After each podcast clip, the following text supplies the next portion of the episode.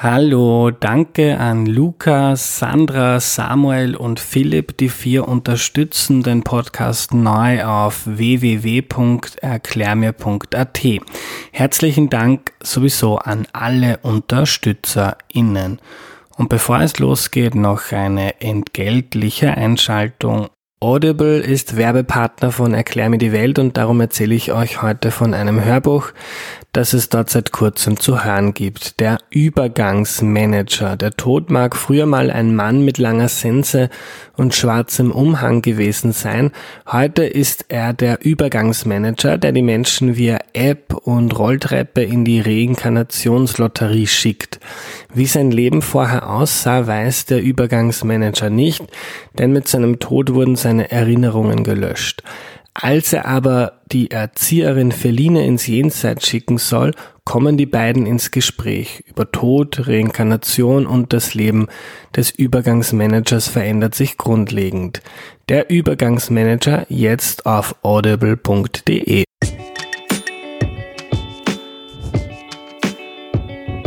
Hallo, ich bin der Andreas und das ist Erklär mir die Welt, der Podcast, mit dem du die Welt jede Woche ein bisschen besser verstehen sollst. Heute geht es um die USA und zwar um die Ära Trump und die erklärt uns Reinhard Heinisch. Hallo. Hallo, danke für die Einladung. Lieber Reinhard, bevor wir loslegen, stelle ich doch bitte noch kurz vor.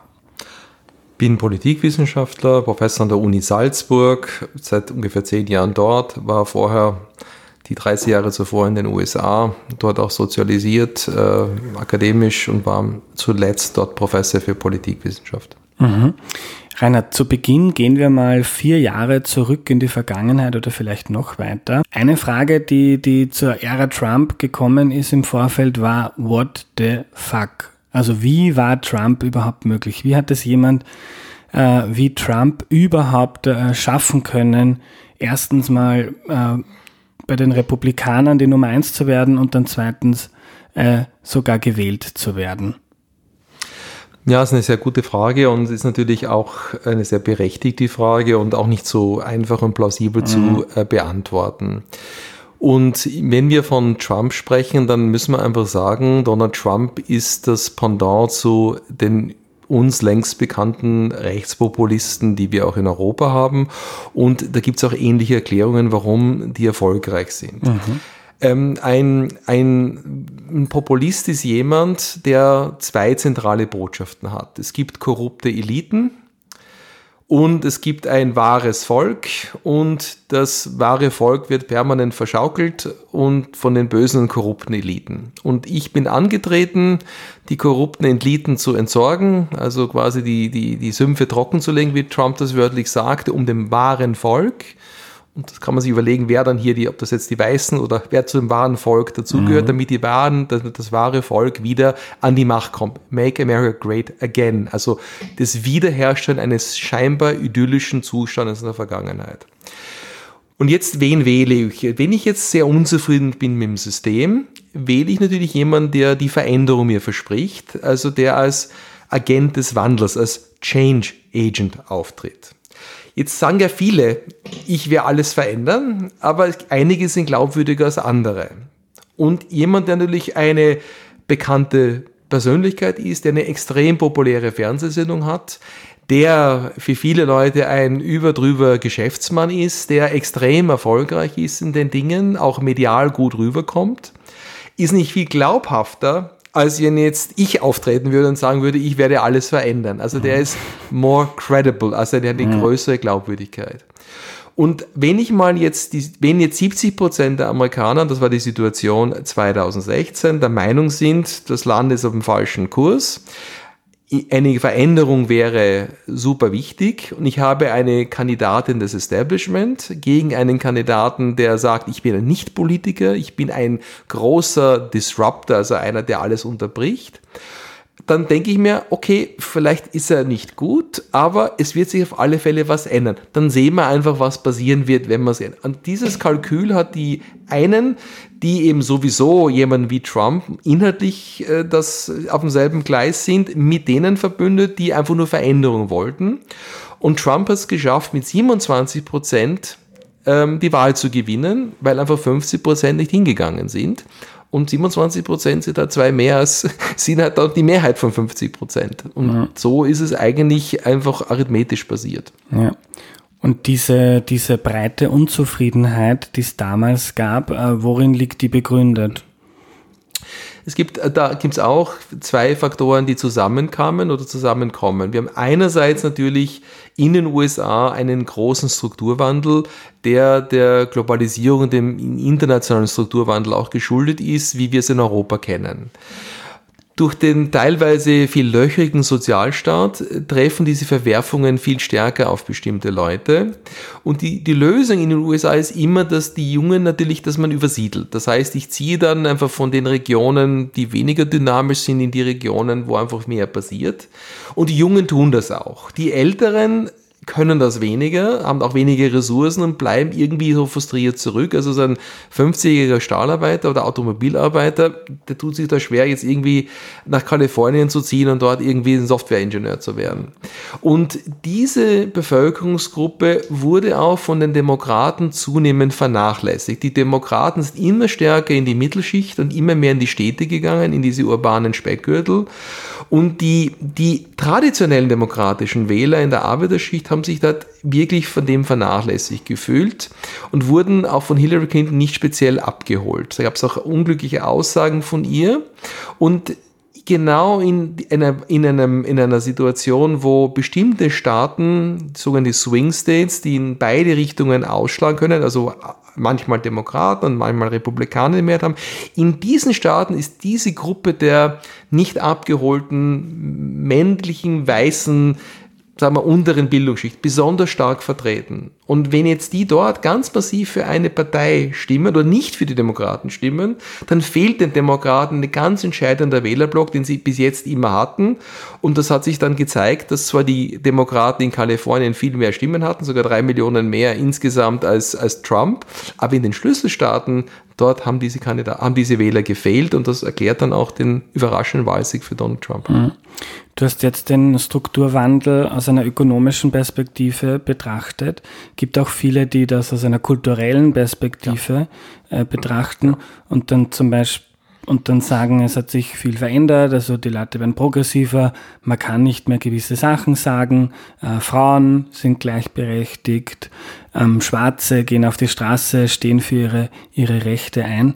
Das ist ja auch ein Aspekt, dass viele Leute, ähm, die da vielleicht im früheren System zu den Privilegierten gehört haben, nur weil sie halt weiß waren oder weil sie ein Mann waren, ähm, dass denen jetzt irgendwie die Fälle davon schwimmen und die dann sagen, nein, mit mir nicht. Du hast das sehr gut erklärt. Ich, das war so gut, ich will da gar nichts dazu sagen. Du hast vollkommen recht. Und das ist natürlich, und es gibt auch ähm, natürlich äh, Theoretiker oder Wissenschaftler, die meinen, dass der, der kulturelle der wichtigere ist. Es gibt da noch eine, eine Debatte in unserem Fach. Ähm, ist der eine wichtiger wie der andere oder verbindet sich in gewisser, also kann man es überhaupt trennen, aber du hast vollkommen recht, dem will ich gar nichts hinzufügen. Hm. Also du meinst, das ist, das ist man kann jetzt diskutieren, was wie wichtig ist, aber beides ist auf jeden Fall Realität und, und spielt hinein. Ich kann es an einem Beispiel, glaube ich, das, das glaube ich ganz interessant für Europäer dingfest machen. Es haben noch nie so wenig Amerikaner Waffen besitzen. Also man glaubt immer in Europa, die sind alle bewaffnet und verrückt. Also der Waffenbesitz ist permanent rückläufig in den mhm. USA. Nur sind viel mehr Waffen in, im, um, im, im Umlauf. Das heißt, es haben immer weniger Leute immer mehr Waffen. Dadurch wird der Waffenbesitz nicht mehr zu einem Allgemeingut, das also alle verbindet, sondern wird zu einer, die, die Waffenbesitzer fühlen sich zu einer zunehmend bedrohten Spezies und es wird dadurch politisch aufgeladen. Alles, was, äh, oder auch Religiosität. Amerika gilt als sehr religiös, aber dennoch nimmt das ab, die Säkularisierung schreitet fort und die Evangelikalen spielen eine viel schwächere Rolle in dieser, in dieser Zeit als sie noch vor 10, 15 Jahren. Und daher fühlen sie die besonders bedroht. Und es ist genau, und diese, das sind ja alles kulturelle Veränderungen, weil man meint, da ist jetzt eine urbane, liberale Elite von Bildungsbürgern, die sehr im Ausland verbunden sind, die auf uns herunterschauen und sich über uns lustig machen, die uns völlig vergessen, die uns quasi uns vorschreiben, was wir essen, wie wir leben sollen, was wir kaufen dürfen, welche Autos wir haben dürfen Und da gibt es einfach einen Unmut und dagegen wehrt man sich. Und diese Unzufriedenheit kann Trump abfangen und verspricht aber gleichzeitig auch Linderung im Sozial in anderen Bereichen. Mhm. Und das ist natürlich eine sehr, sehr potente Mischung. Mhm. Spielt auch das Wahlsystem der USA da hinein? Man könnte sagen, ähm, diese populistische Politik kennen wir ja auch in Österreich oder in Deutschland, aber da sind dann die die, die rechten Parteien halt äh, bei 15 oder 20 Prozent und haben nicht gleich äh, quasi die ganze Macht. Ja, das ist eine super interessante Frage, weil man dafür, weil immer davon ausging, das schützt eigentlich, ähm, also es ist immer Großbritannien, die USA, da wird sich der Populismus nicht durchsetzen können, weil ja dort ja zwei große Parteien, die mittig sein sollten und da kommen dann in die, kommen Randbewegungen, tun sich schwer, wir müssen eine ganze große Partei übernehmen. Und Trump hat es geschafft, eine große Partei von innen, also von außen heraus zu übernehmen. Also das ist mal das erste Phänomen. Aber ein Aspekt des Wahlsystems, der jetzt hier immer mehr zum, zum zum Tragen kommt, ist einfach der, ähm, da die Amerikaner so will herumsiedeln, ähm, muss alle zehn Jahre ein Zensus stattfinden. Also eine, eine, eine, wird festgestellt, wer wo wohnt. Und dann werden die Wahlbezirksgrenzen neu gezogen. Und es ist immer die Partei, die in einem, die den, das, den Landtag beherrscht, also die dort die Mehrheit hat, kann mehr oder weniger ziemlich frei die Bezirksgrenzen so ziehen, dass sie einen Vorteil hat. Mhm. Das, und, ähm, und natürlich die Parteien haben nicht die, die Idee, dass man die, die Wahlbezirksgrenzen so zieht, dass man als eigene möglichst Vorteile hat und die anderen das Nachsehen hat. Und die, Demo die Republikaner waren einfach besser daran, dieses Spiel zu spielen, haben auf der Landesebene die meisten Gouverneure, äh, Gouverneursposten, die dominierten lange Zeit die meisten Landesregierungen. Das haben die Demokraten vollkommen verschlafen und dadurch war eine Situation, dass die einfach äh, die Wahlbezirksgrenzen so zogen, dass sie einfach elektorale Vorteile dann hatten. Das ist der erste Punkt. Und wenn jetzt aber die sehr einheitliche Wahlbezirke sind, dann sind ja in diesem Wahlbezirk alle konservativer, die übrigen sind halt alle demokratischer. Und wenn ich dann in einem sehr konservativen Wahlbezirk antrete, muss ich immer der konservativere sein. Also wenn ich jetzt ein eher mittiger Vertreter einer Partei bin, muss mich der Wiederwahl stellen. Inzwischen ist aber der Wahlbezirk, die, sind die Grenzen neu gezogen worden. Die Bevölkerung ist deutlich weiter rechts von mir und dann wird dort ein rechterer Kandidat aufgestellt, da muss ich mich mit dem Rechten messen. Entweder gehe ich selber weiter nach rechts oder der Rechte gewinnt. Im Linken ist es ähnlich so. Und dadurch ist diese Polarisierung, die ideologisch stattfindet, von dem System der Vorwahlen, ist das strukturell noch verstärkt worden. Dadurch mhm. haben wir ein Auseinanderdriften im Kongress von eher Linken und eher Rechten. Und diese Lagermentalität und diese Lagersituation hat sich dadurch verschärft und Donald Trump ist heute in der Lage, über wenige Tweets einen dieser beiden Konkurrenten in der Vorwahl zu helfen und einem anderen zu schädigen. Und dadurch versucht niemand irgendwie mit, da geht es um ganz knappe Mehrheit, irgendwie bei Donald Trump anzustreifen. Also in der eigenen Partei ist es quasi ein Tabu, weil man fürchtet, die Vorwahl zu verlieren. Und einige sehr prominente, scheinbar mächtige Republikaner, die Trump kritisch waren, haben dann auch die Vorwahlen verloren. Und das war so, hatte so einen, äh, mhm. einen Effekt auf den Rest, dass die einfach jetzt, also wenn du zur Wiederwahl antrittst, bist du einfach unheimlich vorsichtig. Ja. Ähm, es gibt auch dieses Argument, das vor allem von Menschen kommt, die sehr äh, Amerika-kritisch sind. Also quasi die USA sind das Land von Hollywood, Mickey Mouse, Netflix und Co. Also diese, diese Entertainment-Industrie und Trump wirkt irgendwie so ein bisschen wie die Ausgeburt der Hölle aus diesem, aus, äh, aus Hollywood und Politik verkommt zum PR-Spektakel und quasi die USA haben jetzt, da habt ihr das Ergebnis eurer, eurer Welt. Kannst du dem was abgewinnen? Naja, also der Anti-Amerikanismus in Europa ist äh, lang, ich sage immer, es hat immer drei gegeben, an, an, an, an roten, an braunen und an schwarzen Anti-Amerikanismus und irgendwann haben sich die mal irgendwie verbündet. Also ähm, ich meine, die USA sind das Land, äh, ich war jetzt kurz in Kaprun mit amerikanischen Geldern äh, Wiederaufbaugeldern gebaut worden. Also die USA haben sehr, sehr viel für Europa getan. Nicht nur die Befreiung, sondern eben auch Finanzierung, die, die, die, der Marshallplan natürlich, das mhm. wird auch nicht zurückgezahlt, aber auch EU, die Gründung quasi der Gründungsphase geht ja auf amerikanische Initiativen zurück. Das muss man halt immer auch dazu sagen. Und es ist natürlich, ähm, und äh, USA sind einfach ein extrem komplexer Kontinent, äh, vergleich mit Europa von, ich weiß nicht, der Ukraine bis, bis Portugal, wo es alles und das Gegenteil gibt. Und natürlich muss man alles im amerikanischen Kontext sehen. Wir suchen uns dann immer sehr, sehr spezifisch bestimmte mhm. Positionen heraus, die dann hier sehr groß wären. Zum Beispiel die, es gibt in den USA ja sehr viel inneramerikanische Kritiker. Wenn ich jetzt nur mit diesen Kritikern spreche, habe ich ein ganz anderes Bild der USA, als wenn ich jetzt mit den Verteidigern spreche. Das kann man sich aber auch in Österreich vorstellen. Es gibt in Österreich auch Leute, die natürlich im österreichischen Kontext sehr kritisch gegenüber Österreich sind. Wenn ich jetzt nur die über Österreich höre, habe ich das Gefühl, da marschieren lauter Nazis herum und das ist alles halt ganz schwarz und weiß. Und das ist natürlich, ähm, das ist natürlich, da, da wird sehr viel auch verzerrt wahrgenommen.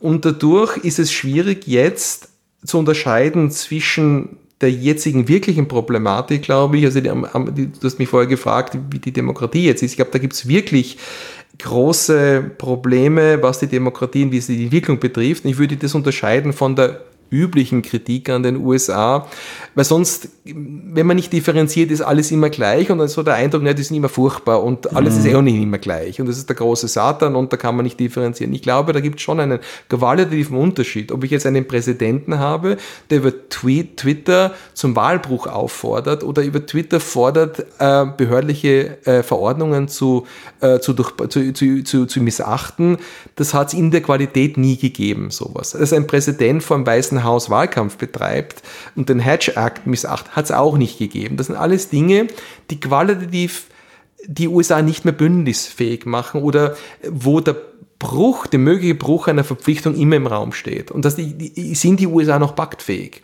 Und die fehlende Paktfähigkeit, Berechenbarkeit, ist einfach für das internationale System, das ja darauf abzieht, dass die wichtigste Super, also die wichtigste Macht, die ja immer so der, der Schlüssel zu den Bündnissen ist, dass die paktfähig und verlässlich ist, das ist das riesige Problem. Und das ist ein qualitativer Unterschied, der permanent Unsicherheiten in die Welt aus sich, aussendet.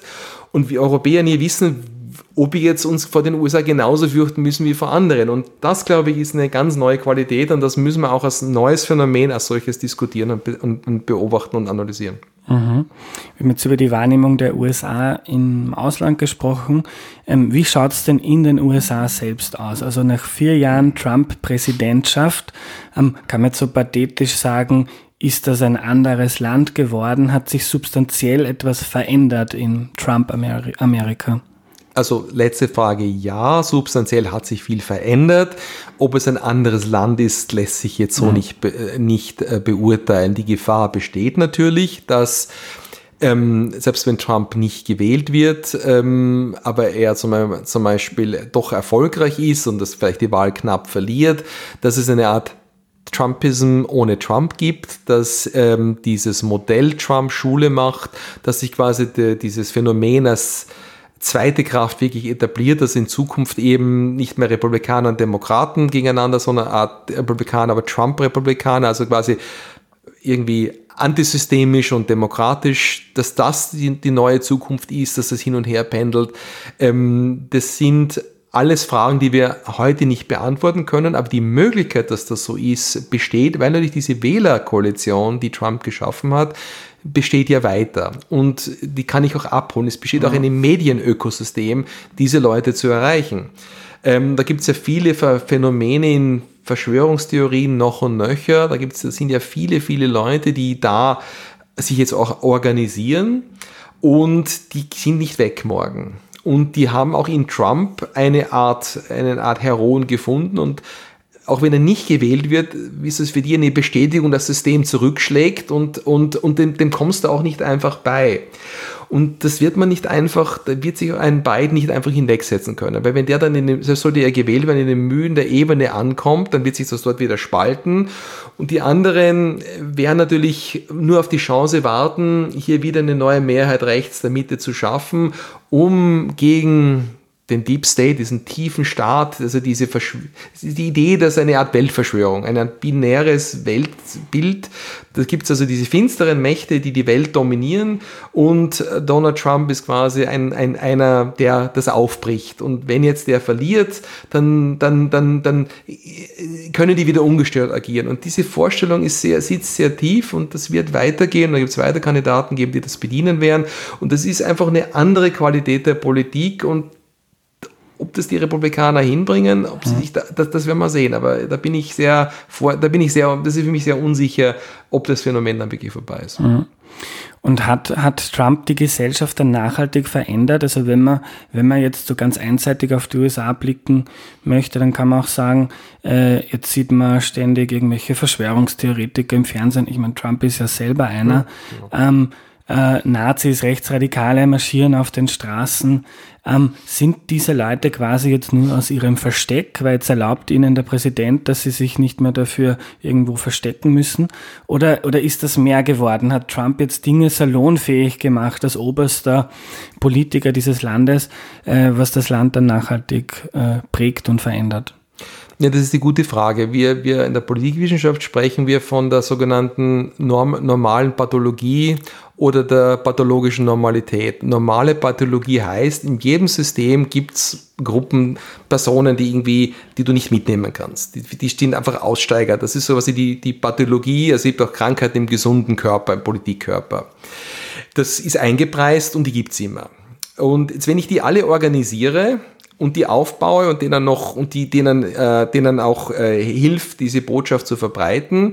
Da kann es aber sein, dass diese, dass das so groß wird, dass dann quasi aus der Krankheit der Normalzustand wird. Das wäre dann die pathologische Normalität. Und ich glaube, wir sind so an der Grenze jetzt, wo wir nicht wissen, springt das System wieder zurück, wo wir halt wieder eine Art normale Präsidentschaft haben, wo die Amerikaner berechenbarer wären, wo wieder die klassischen liberalen Themen im Vordergrund stehen, oder ist es permanent gebrochen? Ich glaube, ich glaube, nach einer zweiten Amtszeit Trump sind wir sicher dort viel näher bei dem auch weil der Präsident in der Lage ist, ja seine Personen und Leute, die ähnlich denken, in die Regierungspositionen zu bringen. Wir müssen ja denken, es gibt jetzt immer noch große Bereiche in der Regierung, vor allem im Sicherheits- und beim Militär, die eher Trump-kritisch sind, auch im außenpolitischen Establishment. Also Trump hat versucht, seine Leute hineinzubringen, aber das ist natürlich, das dauert länger und du, du brauchst auch Leute, die, die, die verlässlich zu dir halten und so weiter. Aber in einer zweiten Amtszeit ist er viel eher in der Lage, eine zweite Sieg würde das, würde ihn auch bestätigen, bestätigen, ideologisch natürlich. Das würde Signale aussenden, auch an seine eigene Partei, dass sich in seiner eigenen Partei das auch stärker durchsetzt und daher würde das alles einfach viel nachhaltiger werden und das jetzige Ausreizen an Konventionen, die Wortbrüchigkeit, die Art des Wahlkampfes, also den, den politischen Mitbewerber als Gegner, den man vernichten muss. Also diese, diese Art des Wahlkampfes, ähm, diese Art des Umgehens mit dem Gegner, das sehr personalisiert, das würde zu einem Art Normalzustand werden. Und in Summe, glaube ich, würde das die USA substanziell verändern und wir würden von einer neuen Normalität sprechen. Mhm. Ähm, wenn man jetzt auf Trump blickt, dann denkt man oft an die Tweets, an die Sprüche, von denen manche ja wirklich lustig sind, von Skandelchen. Ähm, kannst du kurz, kurz zusammenfassen, was sich in den USA sachpolitisch abgespielt hat? Also was waren so die trockenen politischen Reformen dieser Zeit? Ja, fast nichts, sehr wenig. Das ist ja das, das Interessante. Und Trump tritt da jetzt auch als Außenseiter. Also er tritt ja an, als ob er nicht an der Regierung wäre. Ist ja ganz interessant, dass er die Botschaft, er jetzt ist, wählt, ihr müsst mich wählen, damit es nicht so ist, wie es jetzt ist. Also damit es nicht so wird, äh, wie es jetzt ist. Ähm, das ist natürlich einerseits auch dem System geschuldet. Das System ist so, dass es sehr viele Vetopunkte hat und ähm, dass, um etwas zu verabschieden, also um ein Gesetz zu verabschieden, brauche ich Mehrheiten in beiden Häusern des Kongresses. Ähm, und dann gibt es aber auch die Möglichkeit, dass du im Senat der zweiten Kammer des, äh, des Kongresses, dort ist es so, da brauche ich eben nicht 50 Prozent der Stimmen, also da kann ich ein Gesetz blockieren, wenn ich 60 Prozent. Also wenn ich, wenn ich 40 Prozent habe, kann ich schon als Minderheit ein Gesetz blockieren.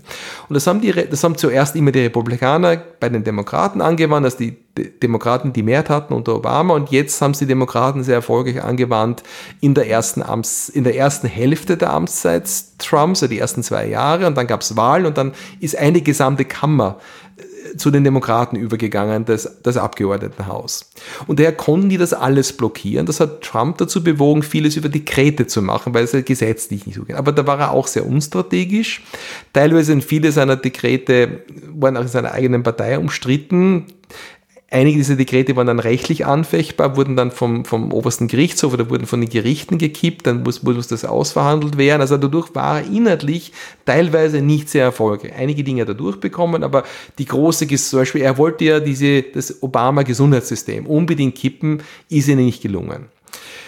Das Steuersystem, da hat er substanziell die, die, die Steuern reduzieren können, vor allem auf, auf, auf Reiche. Und das war möglich, weil gerade bei der bei der Finanzfragen, bei der Steuer gibt es dieses Vetosystem nicht. Da kann man mit einer einfachen Mehrheit in beiden Häusern das, das geben. Das war einer der wenigen Dinge, die die durchgebracht haben. Dann gab es einige Dinge, wo sich einfach die Demokraten und Republikaner im Kongress geeinigt haben, ohne Trump. Ähm, und einiges hat der oberste Gerichtshof entweder bestätigt oder verhindert. Zum Beispiel, es gab dieses Gesetz, wo man Amerikaner, die als Kinder von Eltern in die USA ge gebracht wurden, die dann als Amerikaner aufgewachsen und sozialisiert waren, aber keine Staatsbürger waren, ob die bleiben dürfen. Dann, dann nennen sich Dreamers, die Träumer. Da gab es ein, Gesetz und das hat Trump ausgesetzt und da hat auch der oberste, die werden dann deportiert worden und das hat auch der oberste Gerichtshof verhindert. Also wenn man es jetzt so anwendet, war Donald Trump weniger erfolgreich und dort, wo er erfolgreich war, dass man also zum Beispiel jetzt aus Kanada ähm, günstige Medizin importieren kann und dass, die, dass diese Preise ein bisschen gesenkt, da sind auch die Demokraten dafür gewesen. Also so gesehen war die Ausbeute aber relativ gering. Mhm. Und außenpolitisch hast du schon angesprochen, sind die USA als diese tonange westliche tonangebende Supermacht ähm, unzuverlässiger geworden, was auch in Europa viele Debatten ausgelöst hat. Äh, wie stehen wir eigentlich da, wenn uns quasi die Amerikaner im Fall der Fälle nicht mehr beistehen würden? Genau, also da ist es ein bisschen ambivalent. Natürlich hat Trump es erreicht, dass zumindest vor Covid in Europa die Diskussion um die Verteidigungsausgaben sich verändert hat. Also hier von vielen Ländern versucht wurde, an diese 2%-Grenze zu kommen und natürlich viel mehr Geld an sich äh, mehr angeboten wurde und auch teilweise budgetiert wurde als bei Obama noch. Das kann sich Trump als Erfolg äh, zuschreiben. Trump kann auch sagen, dass er Truppen abgezogen hat. Geizig hat er das größte Verteidigungsbudget der jüngeren Geschichte auf den Weg gebracht. Das kann er auch sich als Erfolg, wenn man jetzt das machtpolitisch sieht, zuschreiben. Ähm, durch seine eher erratische Handelspolitik könnte man aber auch jetzt sagen, da ist China, versucht sich auf ihn ein bisschen zurück zuzubewegen. Also da, da kann sich Trump schon äh, äh Erfolge ähm, äh, zu, zu, zuschreiben, vor allem auch aus der ideologischen Sicht, wie, wie er das sieht und wie er das auch angekündigt hat. Aber jetzt so die großen Konfliktlösungen, also er sagt, er wird den Nahostkonflikt lösen. Das ist nicht weiter schwer. Er wird den Korea-Konflikt lösen zum Beispiel. Er wird China in die Schranken weisen. Also wenn wir nach Ostasien blicken, sehen wir große Sorge vor China, dass die dort die, die, die, die Schifffahrtsstraßen einfach kontrollieren werden. Das ist eine tägliche Diskussion in Australien. Ähm, der Nahostkonflikt ist einfach so ohne Einbindung der Palästinenser quasi gelöst worden, also irgendwie wird, wird da agiert. Und ähm, natürlich auch in Korea haben, sehen wir in Nordkorea keine Abrüstung. Es gab zwar diese Gipfeltreffen, ist aber relativ wenig ähm, dazu zu sehen, was da jetzt wirklich passiert.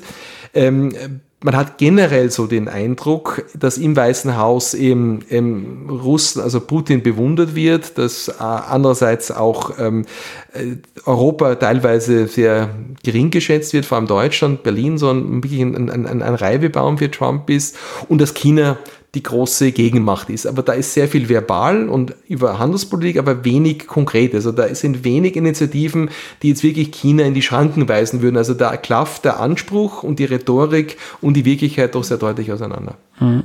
Jetzt diskutieren wir in den Medien und du in deiner Forschung ja schon seit, seit sehr langer Zeit über Populismus. Und wenn man so möchte, könnte man Trump so den Anführer dieser populistischen Gegenbewegung bezeichnen, äh, die sich gegen System für das wahre Volk, wie auch immer man das definiert, dann ausspricht. Äh, wenn jetzt Biden gewinnt, was ja äh, sehr, sehr viele Umfragen äh, nahelegen, ähm, wenn Trump also weg ist, wenn ähm, man sich anschaut, wie desaströs der Brexit eigentlich seit Jahren ähm, abgewickelt wird, Glaubst du, dass diese Strahlkraft, diese Symbolkraft dieser populistischen Politik dadurch nachhaltig geschwächt werden kann, auch in, in, in Kontinentaleuropa? Das sehe ich an sich nicht so. Mhm. Ich glaube, dass ähm, die, dass die, die strukturellen Bedingungen für den Populismus, auch die Kommunikationsökosysteme nach wie vor vorhanden sind. Ich glaube, dass auch die Grundlagen vorhanden sind, dass die Bindekraft etablierter Institutionen und Parteien äh, nach wie vor abnehmen wird und ähm, dass wir das in anderer Form immer wieder bekommen. Also man könnte ja sagen, wenn man es auf Österreich anwendet, gut, der, ÖV, der FPÖ geht es derzeit nicht gut. Das heißt aber nicht, dass es eine bestimmte Anzahl an, an, an Bevölkerung gäbe, die das wieder wählen würde und das in anderer Form wählt. Weil natürlich aus deren Sicht die Grundprobleme, ob das jetzt die, dass das alles in Richtung einer liberalen Kultur geht, wo mir vorgeschrieben wird, wie ich leben muss, oder ob das ökonomische Unzufriedenheit ist, wo ich Gefühl habe, ich, das System vergisst mich, Kontrollverlust, ähm, dass das ja nach wie vor da ist und ähm, das in der Substanz bleiben wird. Und, das, und dadurch, und das kann immer wieder instrumentalisiert. Wir sehen zum Beispiel an der, und der Populismus muss man dazu sagen, im Gegensatz zu, zu den Extremen, also der Populismus oder der Rechts oder Links ist keine extremistische äh, Bewegung, sondern ja. er ist weder gewaltbereit noch Demokratie, äh, noch lehnt er die Demokratie ab. Das unterscheidet ihn ja und er ist gedrillt darauf, Populäres aufzunehmen. Das heißt, wenn ich jetzt weiß, weiß nicht, 32, 30, 40 Prozent sind Impfverweigerer, sehen in einer von oben verordneten Impfung was, was Böses, wird er das aufnehmen, weil er extrem flexibel ist. Äh, Paul Taggart, ein ganz berühmter britischer Populismusforscher, vergleicht ihn mit einem Chamäleon, das permanent die, die, die, die, die Hautfarbe ändert und das macht ihn ja sehr flexibel wenn wir uns, äh, wenn wir in Österreich an die, an, an die FPÖ denken, dann ist die Partei zwar sich selbst treu, aber ist immer wieder sehr anders, wie sie sich präsentiert. Die, die, und und die, diese Bewegungen und Parteien sind sehr geschickt, immer das aufzu aufzugreifen, was momentan besonders auf Unmut stößt. Und das gibt es auch in den USA natürlich. Und auch Biden wird natürlich völlig überfordert sein. Also er hat ja nach wie vor auch dann in einem System zu kämpfen, wo er quasi de facto die Hälfte des Landes anders funktioniert, wo wahrscheinlich viele dann das die Wahl als nicht ganz legitim ansehen werden, wo sich dann alle möglichen Verschwörungstheorien weiter verbreiten werden. Wir wissen, als Clinton, Bill Clinton gewählt wurde, ist das, Mili das Miliz, also die so bewaffnete Wehrsportler, Sportgruppen, würde man bei uns sagen, da ist dieses Milizwesen hat dann einfach, ist immer, es hat enorme Popularität zugenommen, bewaffnete Gruppen, die glauben, sie müssen das Land schützen vor diesen bösen Urbanen, die jetzt wieder regieren. Also das wird, das, das wird weiter bestehen und das kann man so, glaube ich, nicht nicht lösen, bis sich gewisse Grund, äh, Grundstrukturbedingungen einfach ändern. Und da sind wir jetzt in einer Phase des, der, des, des Wandels. Und bis sich das nicht wieder stabilisiert, werden wir immer wieder diese, diese, diese Probleme haben. Ja, nicht nur in Westeuropa, sondern und in den USA, sondern auch in anderen Staaten, weil diese globale Strukturveränderung wirklich überall präsent ist und in irgendeiner Form dort abgehandelt werden muss. Und in Demokratien äußert sich das in Form von mhm. Leuten, die auftreten und sagen, die da oben ignorieren dich und da müssen wir, und wir haben in Österreich jetzt eine Umfrage gemacht, ähm, zusammen mit Covid und Demokratie und da haben über 70 Prozent der Österreicher gesagt, die Mächtigen hören nicht auf die einfachen Leute und es wären 40, 45 Prozent haben gesagt, es wäre gescheiter, wenn junge Leute mehr zu Ordnung und Disziplin erzogen würden. Und das ist eine präsente Meinung in der solchen mhm. Bevölkerung. Mhm. Aber wenn du sagst, diese Grundstruktur oder dieses Grundproblem zu lösen oder das zu stabilisieren und da gibt's jetzt viel Reibung, ähm, äh, jetzt kann man über, jetzt haben Ökonominnen und Ökonomen tolle Ideen, wie man die Nebeneffekte von Globalisierung zum Beispiel abfangen kann. Also wie man Menschen helfen kann, die ihren Job verlieren. Ähm, wenn, wenn man aber dieser These anhängt, dass das vor allem ein kulturelles Phänomen ist, dann tue ich mir auch als Journalist schwer, da nicht eine, eine quasi eine, eine Seite zu wählen, denn ja, äh, also viele Leute, nach ich, werden nicht aufhören, dagegen anzukämpfen, dass Leute nur weil sie jetzt schwul oder lesbisch sind, diskriminiert werden oder dass man nicht als Transperson äh, leben kann und da auch öffentlich äh, unterstützt wird, dass nicht Schwarze diskriminiert werden. Also das wird ja quasi nicht wieder aufhören. Gleichzeitig kann man auch sagen, bis das wirklich in allen Köpfen angekommen ist, wird das ziemlich lange dauern, wenn man sich das jetzt anschaut. Und wahrscheinlich gibt es dann in 20 Jahren noch ganz neue Debatten, was man jetzt als progressiv, als liberal, wo, was man noch öffnen möchte. Also ist das überhaupt äh, vorstellbar, dass sich diese Grundstruktur, wie du meinst, stabilisiert oder ist das in progressiven, sich weiterentwickelten Gesellschaften, gehört das irgendwie einfach dazu, diese Reibung zwischen alt, traditionell und neu und offen? bis zu einem gewissen Grad ist es unvermeidbar. Die Frage ist, wie gehe ich mit dem um und wie kann ich das irgendwie managen? Und da muss man, glaube ich, zwei Gruppen unterscheiden. Es gibt natürlich jetzt die eingefleischten Rassisten, ähm, die wirst du nicht erreichen. Dann gibt es aber, ich spreche ja bei den Populisten eben nicht von den eingefleischten Rassisten, sondern ich spreche von Personen. Und wenn ich eine, vielleicht eine Literaturempfehlung, gibt es Arlie Hochschild, die eine wirklich tiefen Interviews mit ähm, Trump-Wählern machte, die so ein bisschen ihre Kosmologie, ihre Weltsicht versucht zu verstehen. Sehr, also nicht arrogant als, als Wissenschaftler hinzuzeigen, mhm. sondern einfach versucht zu verstehen, äh, wie, wie ticken die jetzt. Und da kommt sie zum Schluss, das, ist, das Buch heißt, ist getitelt, die Fremde im eigenen Land da wacht eine ganze äh, Wählerschaft auf und glaubt, sie sind im eigenen Land fremd, weil plötzlich alles irgendwie anders tickt. Weil du hast, bist nicht von deiner Sozialisierung, von deinem Aufwachsen, hast du gewisse Erwartungen. Und wenn du die Erwartung hast, mit meinem Einkommen, so wie ich bin, werde ich irgendwann in zehn Jahren dort und dort ankommen, da habe ich, kann ich mein Haus leisten, dann kann ich meine Kinder auf die, auf die Schule schicken und dann kann ich auch in Würde leben, mehr oder weniger. Und das funktioniert auf eine gewisse Weise. Und plötzlich habe ich das Gefühl, ich stelle mich an, ich warte und plötzlich kommen andere von beiden Seiten und werden mir immer vorgezogen. Und die sind irgendwie Minderheiten oder Fremde und Leute, die nie dort sein konnten. Und plötzlich ist auch der ganz obere, der Präsident schwarz und schaut, dass die dort hinkommen. Also da, ist, das sind jetzt weniger die eingefleischten Rassisten, sondern die, die andere Erwartungshaltung hatten, die vom Strukturwandel erwischt werden und natürlich plötzlich diese Veränderungen anders wahrnehmen und sich bedroht fühlen und die aus der Bedrohung heraus agieren. Und die muss ich versuchen abzuholen, indem ich versuche, also einem, einem, einem Minenarbeiter in West Virginia, der nicht Begeisterung in der Mine ist, weil das ein dreckiges, gefährliches Leben ist, aber der weiß, es ist das Einzige, was ich habe. Jetzt, jetzt, jetzt, jetzt machen wir Umwelt-Solarenergie dann denkt sich der, super, das machen die in Arizona in der Wüste, was mache ich da? Die stellen ja mir keine Solaranlagen nach West Virginia. Ich brauche eine Perspektive, weil wir hängen alle davon ab, wenn die bei uns das zusperren. Und dann wähle ich nicht mehr den, die Demokraten, dann wähle ich einen, der mir sagt, die, die Hurra, Kohle, Big Coal, also die Kohleindustrie muss zurückkommen.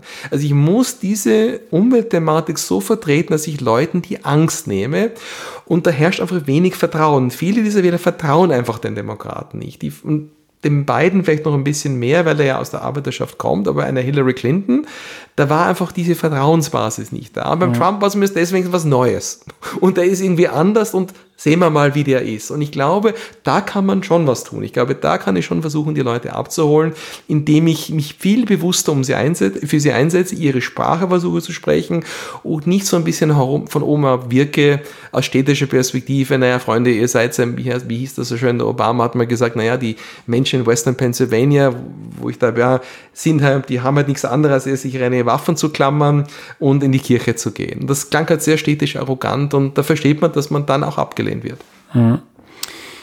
Äh, Trump und die, die, die Leute rund um ihn, auch seine Söhne, wirken so, als würden sie schon ein bisschen den Boden bereiten für die Wahlniederlage. Auch die kennen ja die Umfragen und Trump twittert seit, seit geraumer Zeit darüber, dass er den Verdacht hat, da wird was gefälscht und dass diese Wahl nicht legitim sein wird.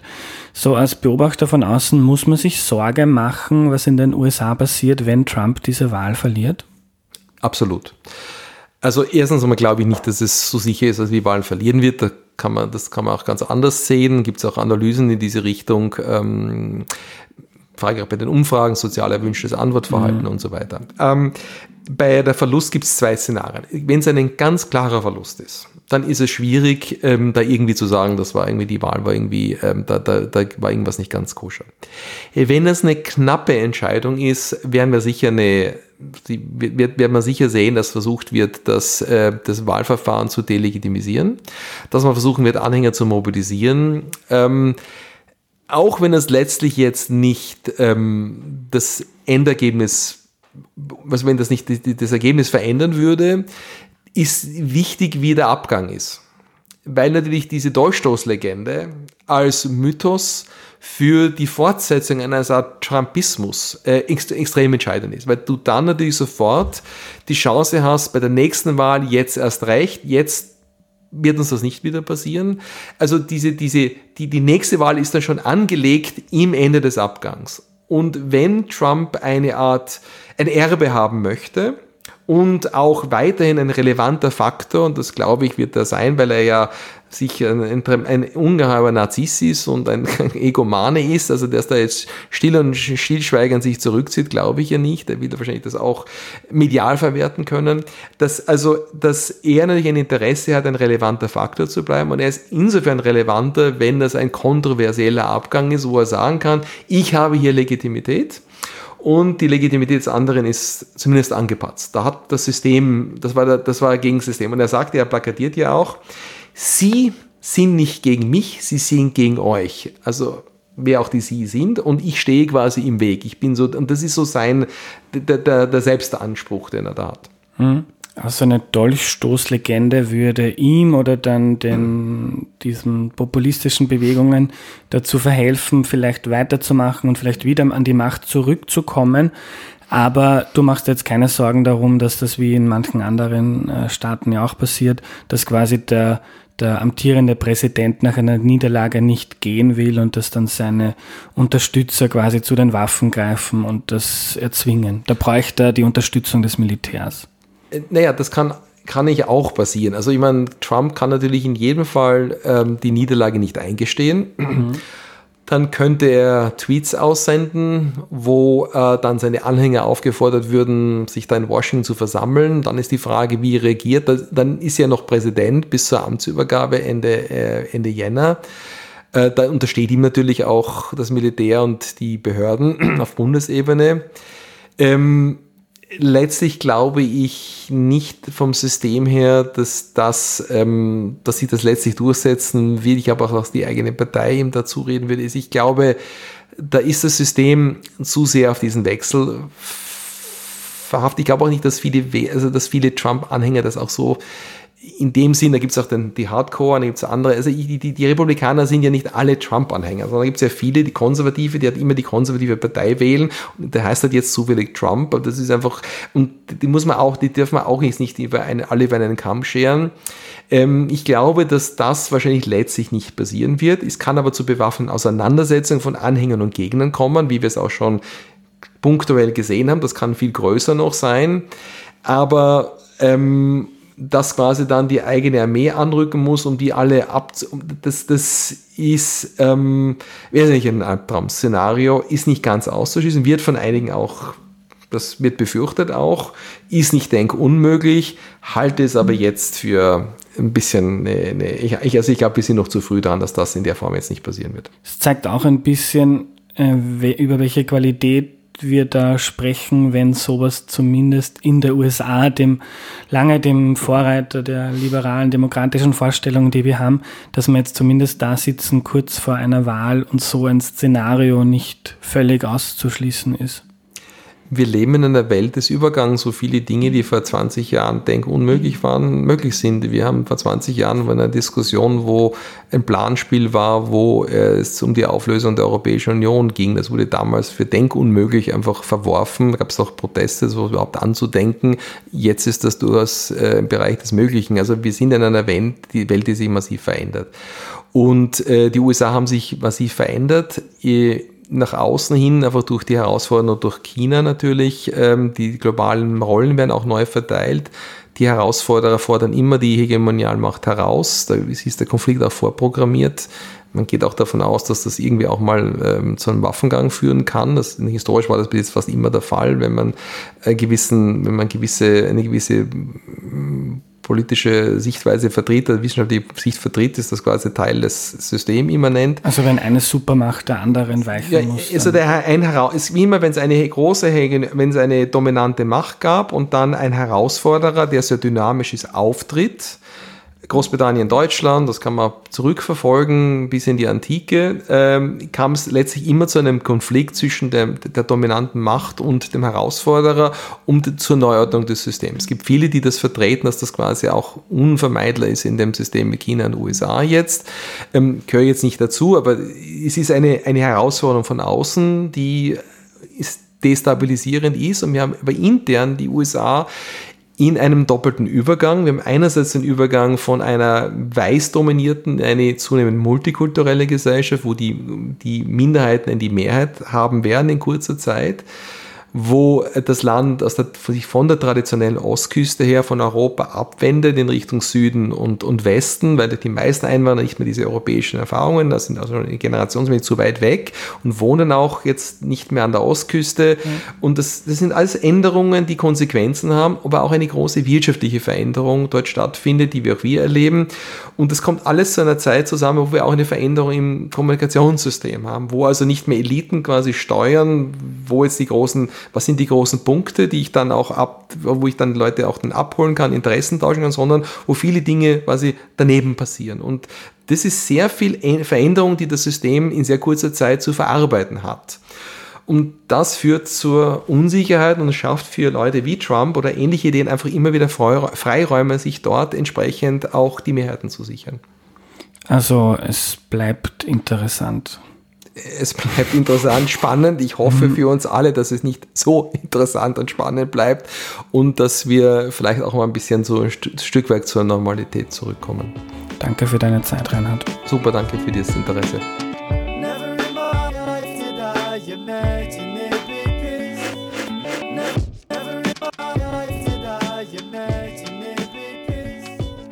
Was nehme ich mir mit? Trump ist ein klassischer Populist. Er kämpft gegen eine vermeintlich korrupte Elite, die das wahre Volk verarscht. Das wahre Volk sind dann nicht alle US-AmerikanerInnen, sondern vor allem Weiße.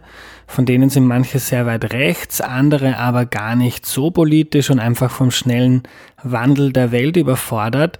Trump hat Veränderung versprochen und weil 70 Prozent der Menschen vor den letzten Wahlen Veränderung wollten, hat er diese Wahl gegen Hillary Clinton auch gewonnen. Die hat diesen Wandel nicht glaubwürdig verkörpern können.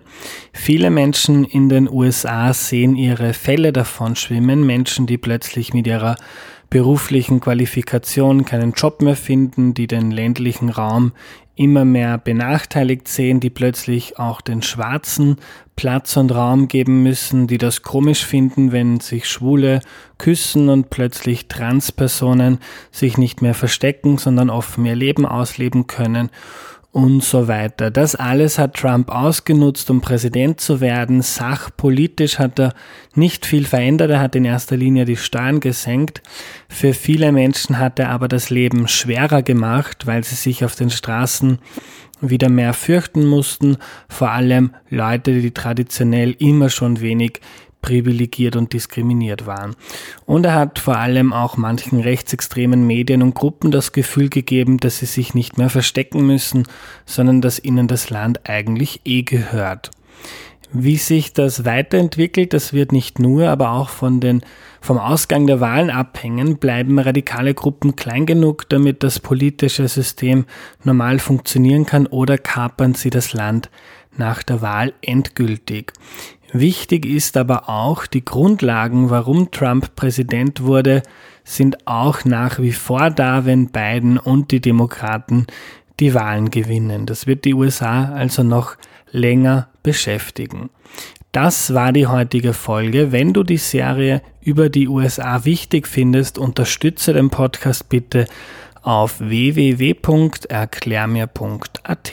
Dankeschön und tschüss.